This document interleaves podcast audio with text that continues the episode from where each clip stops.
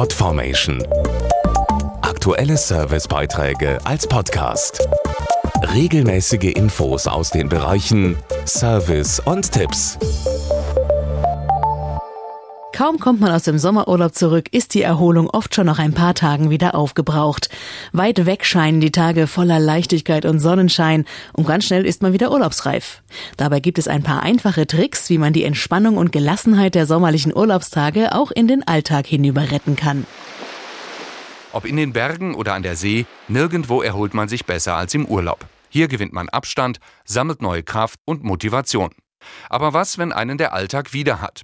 Wir haben rückkehrende Urlauber gefragt, wie sie sich das Urlaubsgefühl möglichst lange erhalten. Ich liebe es, das nachzukochen, was ich im Urlaubsort besonders genossen habe. Erstmal Koffer leer räumen, die komplette Wäsche einmal durchwaschen. Danach ist erstmal wieder Urlaub, Urlaub zu Hause. Ich habe am Strand Muscheln gesammelt, die lege ich erstmal auf meinen Schreibtisch und dann träume ich so vor mich hin. Wichtig dabei, das richtige Gleichgewicht zwischen Anspannung und Entspannung. Nach der Arbeit etwa sollte man die Kleidung wechseln und so sprichwörtlich den Arbeitstag ablegen.